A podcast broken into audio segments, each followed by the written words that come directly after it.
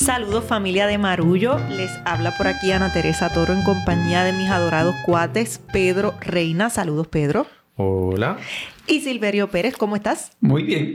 Estamos aquí los tres desde Marejada Estudio. Hace tiempo que no, que no lográbamos coincidir presencialmente los tres. A veces están dos, a veces están uno. Les agradezco a estos dos sagrados caballeros que junto a Pedro Adorno eh, me sustituyeron el, lunes pasado, el martes pasado, que no pude estar para, para estar aquí en Marullo, pero ya de regreso y feliz de estar aquí en este espacio en el que tratamos de mirar desde una perspectiva humanista eh, la cantidad de cosas locas y no tan locas que ocurren en nuestro país y en el mundo, porque es bien importante que siempre eh, insistamos, a pesar de las fuerzas que buscan que ocurra de la forma contraria, que insistamos en mirar el mundo de frente y sin otros filtros que los de la propia experiencia puertorriqueña.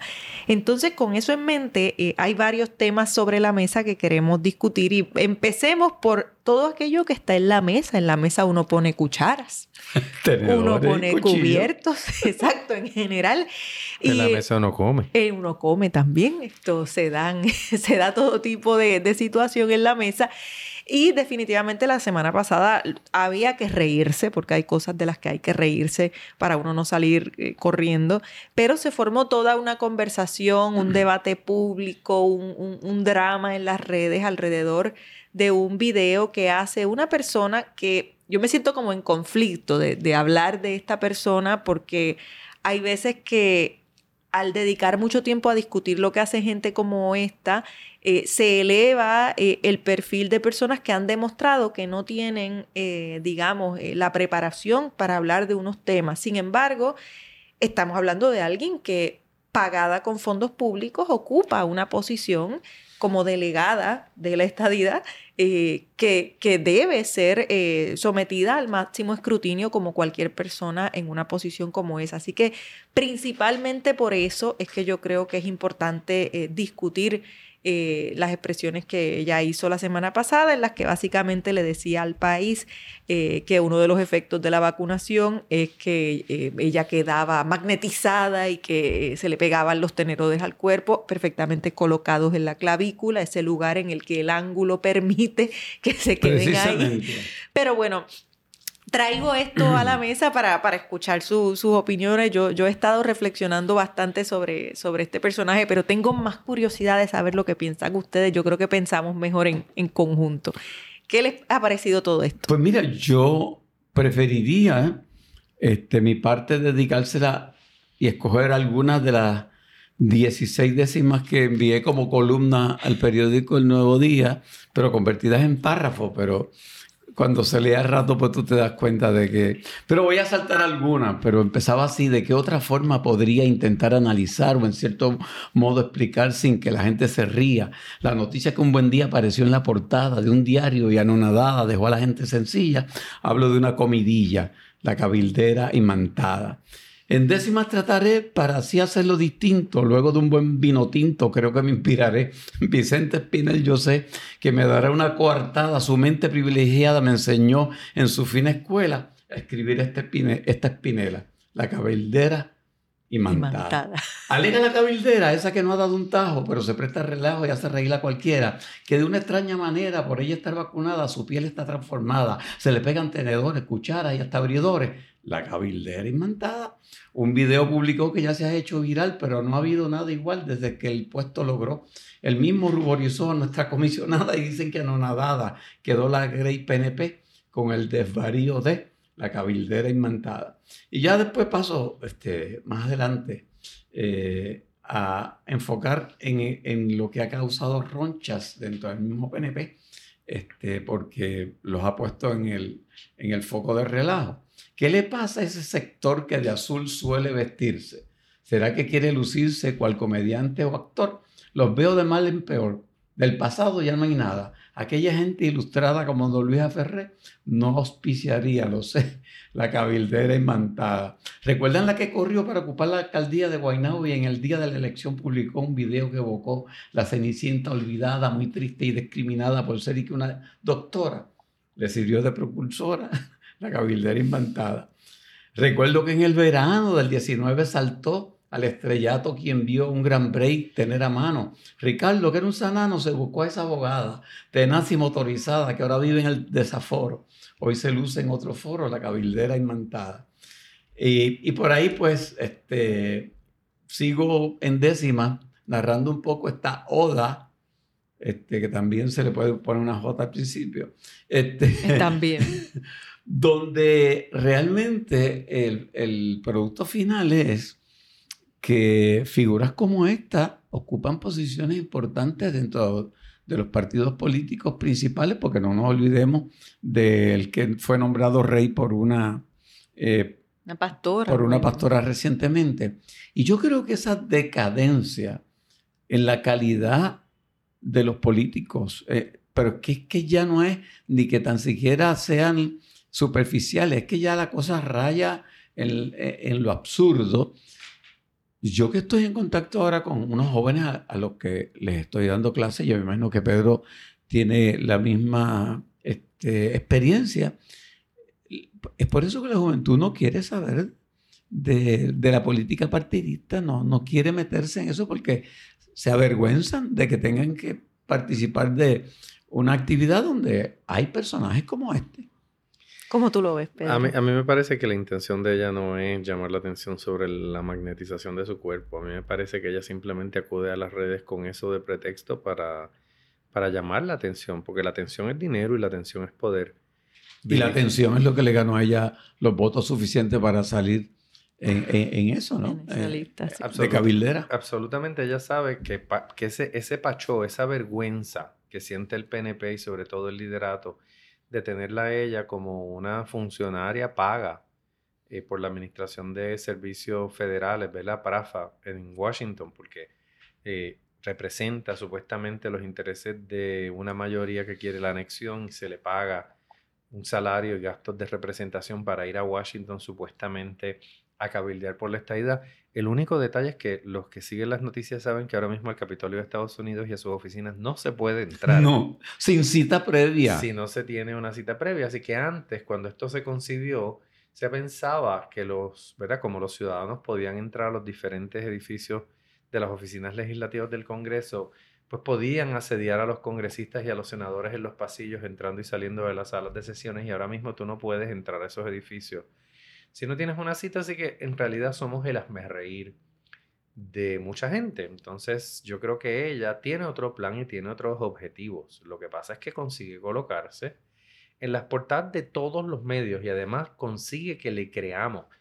Fíjense, no estoy subestimando el daño que hace que ella eh, proponga que la tesis es que las vacunas te imantan. O sea, si te consigue, decía Daniel Colón Ramos en Twitter esta semana, si usted consigue que una sustancia emante el cuerpo, corra y escriba un artículo y llévelo a una revista científica porque se va a hacer famoso.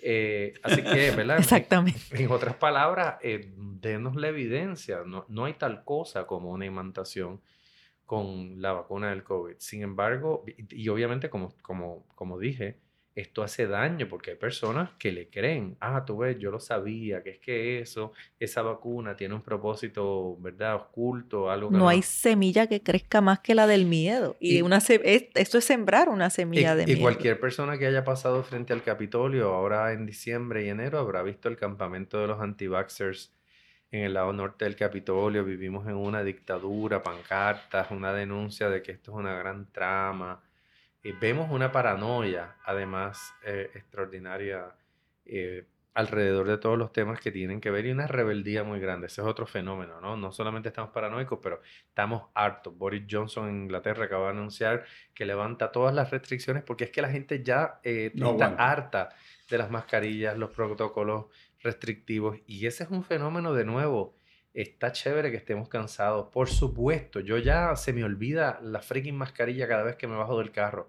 O sea, me pasa demasiado que tengo que regresar a mi carro porque llego a un sitio y voy a entrar y es, ay, estoy con la cara desnuda y tengo que ir a buscar la mascarilla. La cara desnuda. Antes no sabíamos que vivíamos de cara desnuda. Sí, te imaginas, ahí, está el, el, título de un libro de poesía, La cara desnuda. La cara desnuda. Ay, Pedro, siempre hay que irnos para otro lado. Entonces, pues la tipa, ¿qué quiere? Pues todos sabemos que ella es la pareja del, ex esposo de Alexandra Lúgaro y una persona que ha estado asediando al gobernador y que lo ha acusado de que eh, el gobernador le ha dicho directamente, si te callas la boca, le doy el indulto que me estás pidiendo, pero te tienes que callar la boca, ¿verdad? Todo esto es especulación, he said, she said, whatever, pero la mujer tiene un poder extraordinario. Estamos hablando de ella, mano. Sí, y, ahí es que otra vez llega la máxima de la publicidad, de que no hay tal cosa como mala publicidad. Esto. Y, pensando en una figura como ella, obviamente hay que mirarla en un contexto, eh, porque como Silverio mencionaba, la Cenicienta de Guainabo, aquí tenemos una larga historia. La, eh, abogada motorizada. La abogada motorizada, el chuchín y sus grandes aventuras con la depilación y otras aventuras. El amolao. El amolao y eh, tu, hijo bautizado el chupacabra. Esto, ha habido muchísimas esto, eh, historias y personajes que, que no es que estos personajes sean nuevos y sean de ahora, lo que ocurre es que antes, o sea, el loco del pueblo, el bufón del pueblo, siempre ha existido. Yo en Ay Bonito recuerdo que mi papá me decía, mire, ese señor es tal. Y, eran personajes de, la cultura popular de nuestros pueblos. Y, y, a veces eran personas que tenían algún tipo de, de dificultad de salud mental y demás, pero que la comunidad entera les comprendía, les cuidaba, les cuidaba, dormían aquí un día, dormían allá otro día y dentro de su condición formaban parte de la comunidad y de la sociedad y eran por lo general las personas que cantaban las verdades, porque dentro de esa locura, entre comillas, podían ver y decir cosas que el resto de la sociedad no. Ahora, el loco y la loca del pueblo en la política es mucho más peligroso y ha adquirido eh, unos matices muy distintos porque vivimos en la era, eh, después del advenimiento de las redes sociales y del Internet, en el que ya el peritaje no es eh, el único barómetro para tener una voz sobre algo. Entonces, ya no basta, tú quieres hacer una dieta, pues, pues vas a tu nutricionista, eso sería lo normal, pero ya pues tú vas a la influencer que rebajó 50 libras tomando unos polvitos o vas a eh, el, el, entrenador personal que sin ningún tipo de preparación te va a decir según su experiencia. Entonces, ese es un gran peligro. Muchas de estas personas cuentan o aconsejan basado en lo anecdótico y quien sabe de ciencia y quien entiende el pensamiento científico sabe que armar una idea y un pensamiento solamente desde lo anecdótico es muy peligroso porque lo anecdótico es eh, eh, una lupa de una experiencia colectiva y entender la experiencia colectiva requiere otras herramientas, requiere otras herramientas. Entonces, yo miro estos personajes y los veo eh, dentro de ese contexto en el que nadie va a cuestionar su peritaje científico o ético o moral para hacer un señalamiento, porque en la era de las redes sociales, cualquiera tiene el mismo turno al bate. Y eso es, peligroso y como sociedad debiéramos resistirlo, pero estamos ahí. Y yo creo que esta, esta idea también eh, nos permite saltar al otro tema que teníamos sobre la mesa. Y es que es también un síntoma de lo debilitado que está no solamente las democracias en el mundo, sino el pensamiento democrático, porque cuando la idea del bien colectivo eh, en sacrificio o no en sacrificio, en balance o en contrapeso con el bien individual, queda puesta en entredicho o, queda cuestionada por la misma ciudadanía que debiera beneficiarse de ella, pues entonces eh, el pensamiento democrático del bien común eh, está en peligro. Y yo creo que, que, debemos ir lanzándonos hacia ese tema sobre cómo las democracias están en crisis y pequeñas cosas como esas que nos parecen tan distantes eh, son, son un síntoma de, de, de, cómo se está erosionando ese tejido colectivo del pensamiento democrático que nos había sostenido hasta el presente. No sé, Pedro, tú has estado leyendo mucho sobre eso, lo sé por los links que nos manda en el grupo de WhatsApp, así que, eh, ¿cómo, ¿cómo te rebota este pensamiento? Lo que pasa es que el peritaje aburre. Eh, estamos en la economía de la atención, la gente quiere que lo diviertan, por eso tenemos programas de entretenimiento que, se mercadean como programas de noticias, que tienen que tener pretextos para eh, cautivarnos, para llamar nuestra atención, y ya estamos acostumbrados, ¿verdad?, a, al absurdo. Inclusive, Donald Trump destruyó la idea de que para ocupar un puesto hay que ser apto e inteligente. Uno puede ser mentiroso, manipulador, bruto. Puedes estar orgulloso de nunca haber leído un libro. E ignorante. Exacto. Y la gente te lo perdona. Entonces tenemos... Te lo celebra. Exacto, no solamente te lo perdona, sino que te lo celebra y además te sigue y te sigue apasionadamente porque vivimos en tiempos de incertidumbre y vivimos en un tiempo donde preferimos a un payaso porque al payaso todo el mundo lo conoce, sabe cómo es. Doy un ejemplo que leí un, artículo interesante sobre Boris Johnson, primer ministro británico, que es un consabido mentiroso. Todo el mundo lo sabe, pero la gente prefiere a Boris Johnson, que le encanta beber, sabemos que está sumido en varios escándalos, porque durante el, el encierro en Inglaterra celebró fiesta en el número 10 de Downing Street eh, con otros miembros de su oficina y de su gabinete donde se, consumió, se consumieron cantidades prolíficas de alcohol sin distanciamiento físico y la gente está furiosa con él. Pero la gente decía, mira, la gente sabe que, que Johnson es un embustero y, y lo prefiere embustero a otro tipo de político que se presenta como refinado, culto, cauto, pero a sus espaldas es tan eh, embustero eh, como, como lo es Boris Johnson. Entonces, en el caso nuestro, sí, la democracia ha sufrido un montón. Fíjense que lo interesante del caso de, de, la abogada imantada, la cabildera imantada. Cabildera está bueno. Que, es un, que le acabas de regalar a la mujer un, un título extraordinario, una marca extraordinaria, pues igual que la otra, Rosana sí, suena como a superhéroe, motorizada. Que de nuevo todo el mundo dice, ¿qué es eso? Eso me acuerda cuando yo estaba en escuela superior, el, el anuncio aquel de mejoro lavadoras, mejoro lavadoras, que era de Ariel, detergente. ¿Cómo se mejoran lavadoras? Y alguien una vez me explicó, pues, ¿tú sabes cuántos detergentes hay? No sé, ¿cuál es el absurdo? ¿Mejoro lavadora? Ah, pues ya te acordaste de la marca porque sabes que Ariel es el, el detergente que mejora lavadoras. No que, no que limpia la ropa bien. Entonces, la cabildería inventada es eso, ¿no? no obstante, ha habido voces como la del alcalde de Bayamón, eh, Ramón Luis Rivera Hijo, que es un político que tú no ves en los medios, nunca. Él está allí metido en su elevada alcaldía sobre la carretera número 2 y el hombre salió a decir, córtenle el salario, por favor. ¿Por qué? Porque hay un efecto de vergüenza, ¿verdad? Y esta señora lo sabe.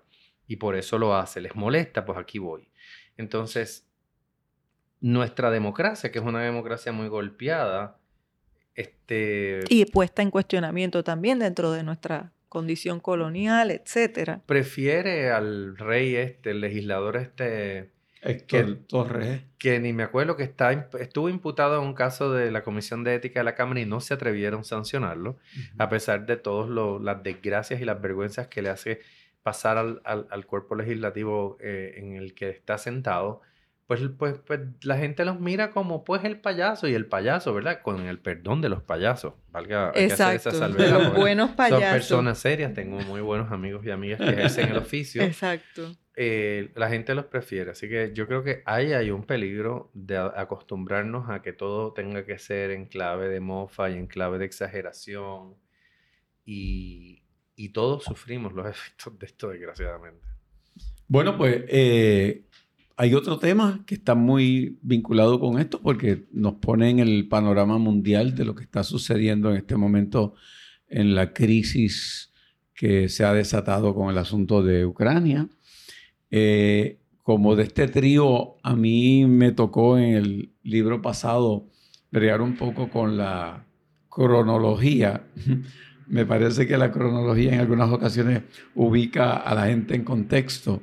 Y mucha gente posiblemente se han enterado, ¿dónde queda Ucrania? O sea, ¿por qué esto es un problema? Y, a mí me parece que, esa región este, siempre ha, llamado mucho la atención. La Unión Soviética inicialmente este, había logrado congregar a todas esas repúblicas juntas bajo la Unión de República Soviética Socialista, y, tenía un control de toda, toda esa región. Eh, en el 1954, la, la Unión Soviética le cede la administración de Crimea a Ucrania.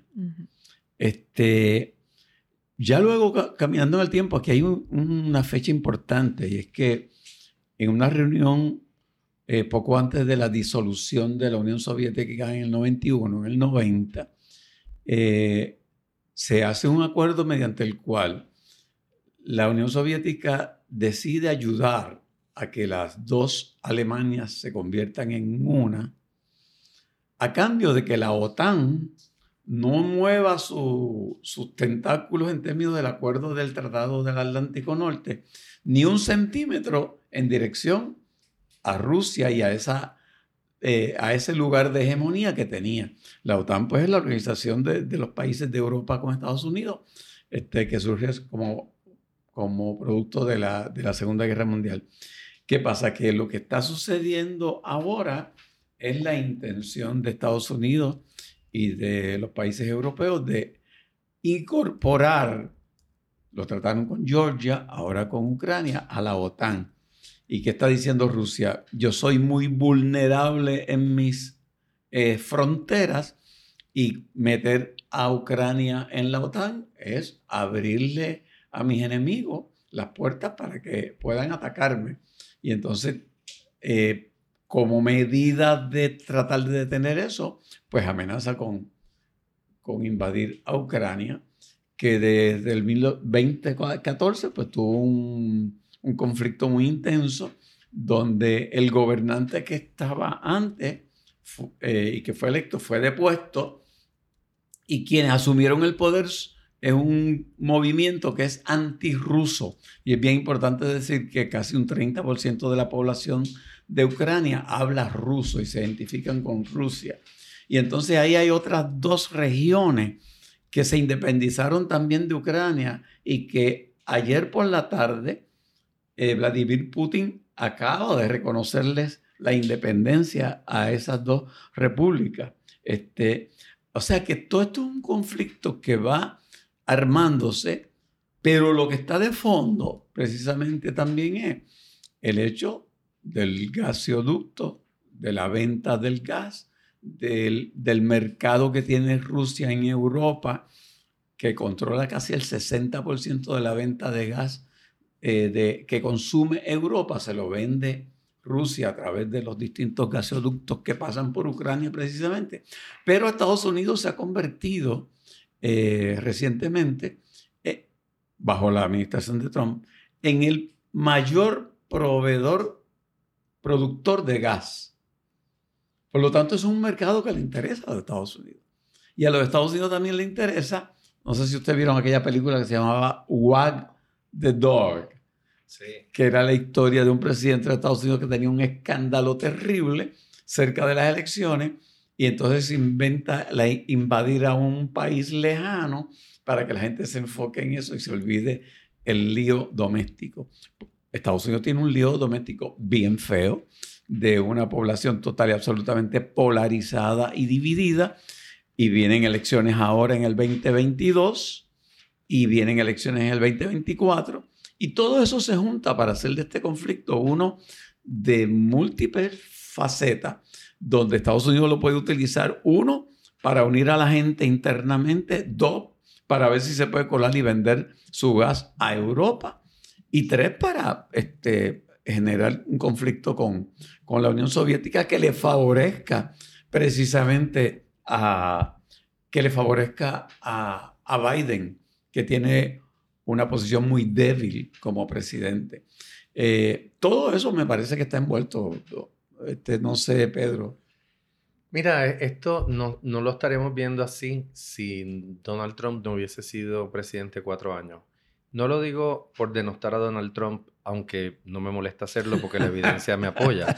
Pero da la casualidad que Donald Trump sepultó el orden que surgió después de la Segunda Guerra Mundial. Exacto. O sea, Donald Trump le sacó el dedo a los aliados históricos de Estados Unidos en la segunda mitad del siglo XX. Les dijo, no me importan, eh, yo les hago los desplantes que me parece, ustedes son un chorro desmayado que lo que quieren es que nosotros los defendamos. Y, y eso estableció el tablero en parte para que Putin eh, se diera cuenta que no tenía un enemigo eh, del otro lado, un opositor, por no decir un enemigo. No, no, no tengo un opositor que esté eh, unificado.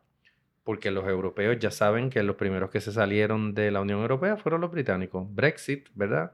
Que fue decidido por un mínimo de votos, produjo la salida del primer país de la Unión Europea desde que se estableció la, la Comunidad Económica Europea que eventualmente se vuelve la Unión Europea. Así que él, él sabe que en la casa había malestar y lo que hace, es verdad, Putin es aprovecharlo, Trump se lo entrega en bandeja de plata. Uno. Dos, Estados Unidos está, después de, de, pelear 20 años en dos guerras en, en Irak y en Afganistán, no tiene apetito para meterse en otra guerra. Al contrario, Estados Unidos está pasando por una fase aislacionista violenta. Así que Putin sabe que Estados Unidos no va a venir a pelear con él. Y, y yo leí e, e, invito a los podescuchas a que lo hagan. Un, artículo maravilloso, un diplomático español que se llama Carlos Alonso Saldívar, salió el sábado en el diario El País de España. Extraordinario. En, la que él dice, en realidad, Putin lo que ha hecho es varias cosas. Número uno, ha puesto a Europa a chuparte el gas natural que él produce. La región del Cáucaso es una de las regiones más ricas en, en gas natural, así que Alemania, que es la principal eh, economía de Europa, depende del gas ruso. Basta ver a Olaf Scholz, el primer ministro alemán, tímido con Putin. Cuando, cuando Biden se pone bravo, Scholz está como... Eh, porque además Putin, leía yo, intencionalmente le ha racionado el gas a Alemania para que Alemania no llene sus reservas de gas y tenga que depender del, del gas ruso. Así que Putin le puso una pistola en la cabeza a Ucrania y la tomó de rehén y le está diciendo a Europa, o hacen lo que yo digo, ¿verdad? O yo disparo. A Putin no le conviene disparar. Una guerra sería el fin de, la economía rusa en este momento por las sanciones, por el desorden, por el impacto de la economía mundial. Así que la mayoría de los expertos hablan de que estamos viendo una jugada, un juego de póker y en esa jugada... Pero peligroso. Muy peligrosa, por supuesto. Eh, Putin es un maestro del teatro político y sabe que, que, del otro lado tiene un grupo de gente que si bien ha reencontrado un propósito de enfrentarse a él, porque esa es una de las cosas más irónicas, un gran enemigo de un lado unifica a la gente. Así que Europa de momento ha hecho diantre, a lo mejor sí estamos hablando en serio. Acaban de condenar este, la decisión de Putin de reconocer las dos repúblicas lo acaban de condenar y amenazan con sanciones, por fin las dijeron algo. Las sanciones finalmente, o sea, todo lo que he leído dice que las sanciones contra Rusia serían devastadoras, por lo tanto serían una especie de detente a que él se lance. Lo que pasa es que hay gente, no son la mayoría, que piensa que estamos también ante un líder que ha cambiado radicalmente después de la pandemia en el aislación, aislamiento, perdón, en el aislamiento del, del COVID-19 y, y, en ese sentido, ese cálculo no lo hacen muchas personas, pero dicen aquí puede haber un acto irracional de este hombre que puede poner al mundo en un derrotero pues impredecible. Eh, Rusia siempre ha tenido un reclamo sobre Ucrania, la base de Sebastopol, que es la base que está en el Mar Negro. El Mar Negro. siempre me acuerdo de la película The Hunt for Red October. Eh, era importantísima para, para la Unión Soviética durante la Guerra Fría y todavía, todavía es para mover la sede de, la, de la flota del Mar Negro. Entonces, es, es, es, por eso, ¿verdad? Eh, Rusia se, se, apropia de, la, de, esa, de esa región de, de Ucrania y la reclama como propia. Pero estamos viendo eso también y ahora mismo acabo de leer que en, en Bosnia hay un dilema parecido porque Bosnia-Herzegovina, que es una de las antiguas componentes de, la antigua Yugoslavia, está proponiendo dividirse porque tiene unas diferencias culturales que desde los acuerdos de Dayton en el 95 no han sido subsanados. Sabemos que la antigua Yugoslavia es musulmana en parte, es cristiana en parte, los serbios son eslavos, por lo tanto tienen una afinidad cultural con Rusia y con la iglesia ortodoxa, mientras que otras regiones del país no. Entonces es un país que es un hervidero también de... De multietnia. Y, y, Bosnia y Herzegovina aparentemente se quiere separar y no necesariamente en Bosnia y Herzegovina, sino que quieren que las regiones que sean más afines a la cultura eslava se anexen a Serbia, que sabemos que todo el mundo culpa a los serbios.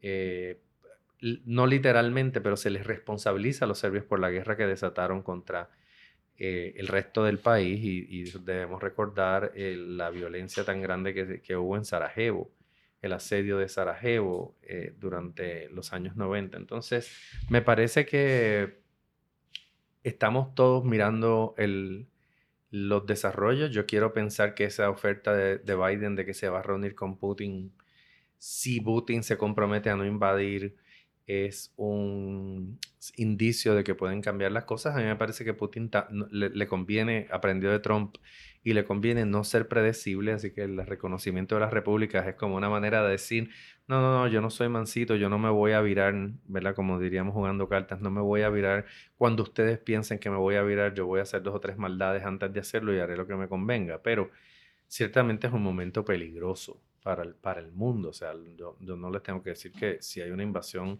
de Rusia a Ucrania, eh, nosotros lo vamos a sentir por las cuatro esquinas como lo va a sentir el planeta completo, porque la, las economías, la economía global, de nuevo cogería un cantazo del cual sería bien difícil. Bueno, de hecho, la bolsa de valores ha estado en baja este, en todos estos días eh, ante esa simple amenaza. Imagínate si se llegara a concretar. Sí, no, a mí solo me, solo me gustaría añadir eh, de lo que he podido estar leyendo sobre el tema, el, el ángulo que, que, me interesa, además de, de ambos que ustedes traen, es esta cuestión de que hay dos órdenes globales en tensión está el orden ruso, el orden chino, eh, norcoreano, del, del, Estado gobernado por un hombre fuerte, dictatorial. Eh, esa, esa, forma del Estado invasivo y totalitario, e, e, ese orden sostenido además por, por un vuelo económico muy grande como, como el que hemos visto en China en las pasadas décadas, versus el orden global que, lideraba Estados Unidos del llamado mundo libre con los grandes asteriscos que acompañan eh, esa palabra en, ese concepto, pero sí era ese, ese mundo eh, eh, digamos, con unos valores opuestos a, aquellos del hombre fuerte. Curioso que ese mismo país también promovió, lideró, subvencionó eh, regímenes dictatoriales en, América Latina, o sea que no ha sido un, orden, eh, digamos, eh, antagónico por naturaleza. Ha habido momentos en los que ha habido unas zonas grises muy evidentes y muy, y muy problemáticas. Sin embargo, sí son dos órdenes globales en tensión. Leía un artículo que Pedro me compartió hace unos días donde se analizaba precisamente esto, cómo le conviene a, em, a, un líder como Putin, dentro de este contexto que ustedes también han podido retratar, eh, por otro lado, lo, conveniente que es eh, el decaimiento de las democracias globalmente. Y uno dirá, ah, pero ¿qué tiene que ver la imantada? ¿Qué tienen que ver estos personajes? ¿Qué tiene que ver lo que estábamos discutiendo con algo tan serio como eso? Bueno, tiene que ver todo, porque para que una democracia sea efectiva, tiene que haber inicialmente un acuerdo común eh, mayoritario sobre lo que es la realidad. Entonces, alrededor del mundo, ese acuerdo está totalmente erosionado. Sin duda, la era de Trump eh, marca una, una, línea divisora entre un antes y un después, aunque evidentemente ya esto se venía cuajando, ese es el momento que podríamos identificar eh, como crucial. En el caso puertorriqueño es también el 2016 el año eh, en, que, en que se firma promesa. Entonces también vemos esa línea divisora para nosotros. como nota curiosa, siempre me encanta destacar que en el 2016 fue el año en que la palabra del año del diccionario Oxford fue posverdad. Entonces, e, entramos ya, llevamos ya unos cuantos años adentro de esta era de la posverdad eh, y cuando uno ha trascendido el acuerdo común sobre lo que es la realidad, es imposible tomar decisiones colectivas, es imposible eh, alimentar, fortalecer el músculo de la democracia. Y ahora mismo, alrededor del mundo, uno ve eh, los partidos políticos grandes debilitados globalmente. Esos mismos partidos están ya debilitados no solamente por sus propias faltas, sino porque también ya hay un electorado eh, que tiene tanta suspicacia, tanta sospecha, tanta falta de confianza respecto a, quienes dirigen. Hay, hay, hay, una crisis de credibilidad tan grande en las instituciones de poder que eh, pues la gente las resiste. Entonces, si resistes las instituciones sobre las cuales se sostiene la democracia, la democracia se hace agua Y obviamente en un contexto de guerra como en el, como en el que nos encontramos, de la posibilidad de una guerra eh, más temprano que tarde, eh, definitivamente vemos un, orden global em, moviéndose de balance hacia el favorecimiento de una forma de gobierno, de una forma de control de la ciudadanía mucho más invasiva, mucho más agresiva e incluso eh, una forma en la que ya prácticamente eh, nos encontramos casi, estamos todos sometidos. Hemos entregado nuestra carpeta eh, en nuestras opiniones que compartimos en las redes sociales, hemos entregado a veces alimentados por, por, el buen gusano, pero peligroso gusano de la curiosidad, los contenidos de nuestro ADN para saber de dónde eran nuestros antepasados en una cajita que cuesta 100 dólares, para saber, bueno, casi 100 dólares, una cosa como esa, para saber de dónde vino qué. O sea que estamos en un momento muy extraño, muy peligroso, en el que en qué creer se vuelve fundamental para mantener eh, ese nosotros que invocamos cuando decimos país, cuando decimos sociedad, cuando decimos comunidad, cuando decimos familia. Eh, así que, eh, ¿a quién le creemos? ¿Qué creemos? ¿Qué es la realidad colectivamente? No son ya preguntas retóricas, no son ya espacios filosóficos para reflexionar, son preguntas muy concretas que van a la raíz del estado de nuestra democracia, que no es otra cosa nuestra capacidad de tener un voto pero un voto que cuente respecto a nuestro futuro. Entonces es algo muy íntimo y a la vez muy colectivo. Eh, suena fatal, ¿verdad? En esa nota nos vamos a coger un brequecito. En, eh, no se vayan, que regresamos enseguida. Esto es Marullo. Bueno, y quiero decir que un amigo marrullero, Wilfredo Míguez, nos obsequia su legado en su cumpleaños Quiero decir que mi Wilfredo Míguez es abogado y contador público de profesión, pero toca la trompeta y escribe libros también. Y hoy, por motivo de su llegada al séptimo piso, ya yo llegué y es chévere. Quiere regalarnos su música y sus libros. Así que escucha y deleítate con su música a través de Spotify. Aquí podrás disfrutar gratuitamente de los discos Fiesta Mona Lisa y I Love Paris, cada uno con 10 extraordinarias piezas musicales, con una calidad narrativa envidiable y voz literaria de gran elocuencia, muy cercana a la de los jóvenes actuales. Miguel nos comparte la novela Isabel, una historia que no se podía publicar, inspirada en dos historias de la vida real en la que convergen el amor, la pasión y la violencia en el mundo particular de la música puertorriqueña del Caribe y Nueva York. Y la novela La Fraternidad, en la que Miguel explota el asedio, la guerra, el misterio y la pasión que rodean a una familia perseguida por el IRS desde Washington DC a Cuba. Puedes descargar ambos libros en formato PDF para tu disfrute en el sitio web www.wilfredomiguez.com www.wilfredomiguez.com.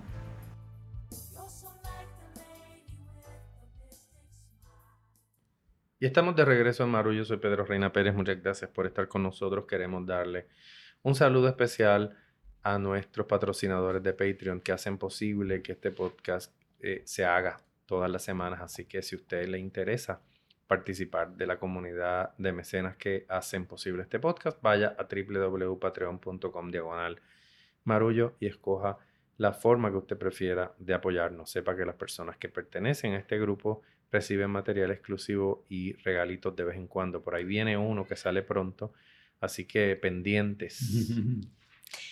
Bueno, pues yo quería en este bloquecito que nos queda salir de las calamidades, el archivo de calamidades que, estuvimos analizando ahorita, eh, aunque siempre con humor y con poesía y con, y con la creatividad de, esas décimas, pero también em, dentro de todo lo que ocurre en el día a día. Yo creo que todo el mundo está viviendo su propio drama, siempre las artes, siempre la cultura, siempre lo que, lo que nos metemos a la cabeza nutre. Y en estos días yo he estado leyendo un libro eh, que nos, nos comentó, si escuchan por ahí, tenemos un invitado especial. Nicanor, ¿quieres saludar al micrófono? Nuestro corresponsal en Atorrey. Tenemos un corresponsal en Atorrey. Puedes decir, hola Nicanor, aquí está con Marullo, sin comerse el micrófono. Estamos eh, oyendo a un bebé que, entendió que, que era un comestible. El vaso, también hay un vaso. Bueno, pero yo quería contarle acerca de unos libros que he estado leyendo que me han de verdad que nutrido el espíritu dentro de lo que ha sido todo este contexto. Uno de ellos eh, es un libro que nos recomendaba Ada Torres Toro el otro día que estuvo por acá, eh, ah, Atlas of the Heart, el Atlas del Corazón. Ahí tenemos ahí, ya está preparado para protestar. Nicanor. Tenemos el Atlas del Corazón. ¿Qué te ha parecido?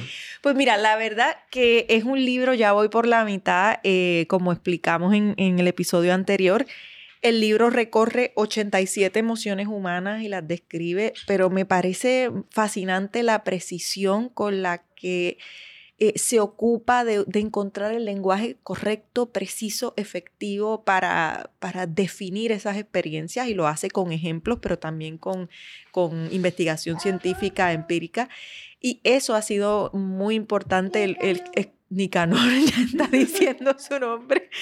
Él mismo se está regañando. Regáñese a usted mismo.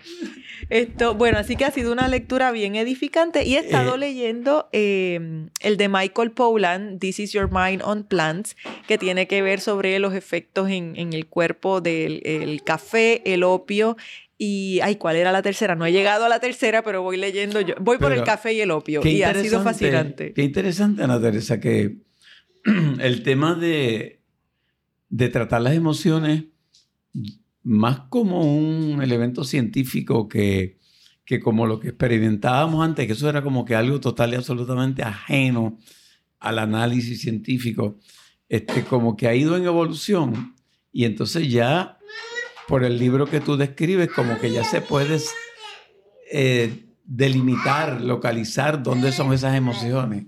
Sí, identificarlas, ponerles nombre. Aquí tengo una emoción que amor. es amor. Abajo. no, sé, Bueno, pues sí, esas han sido dos lecturas bien ricas. El CEO se, se apoderó de, se apoderó, ha hecho una... de la discusión.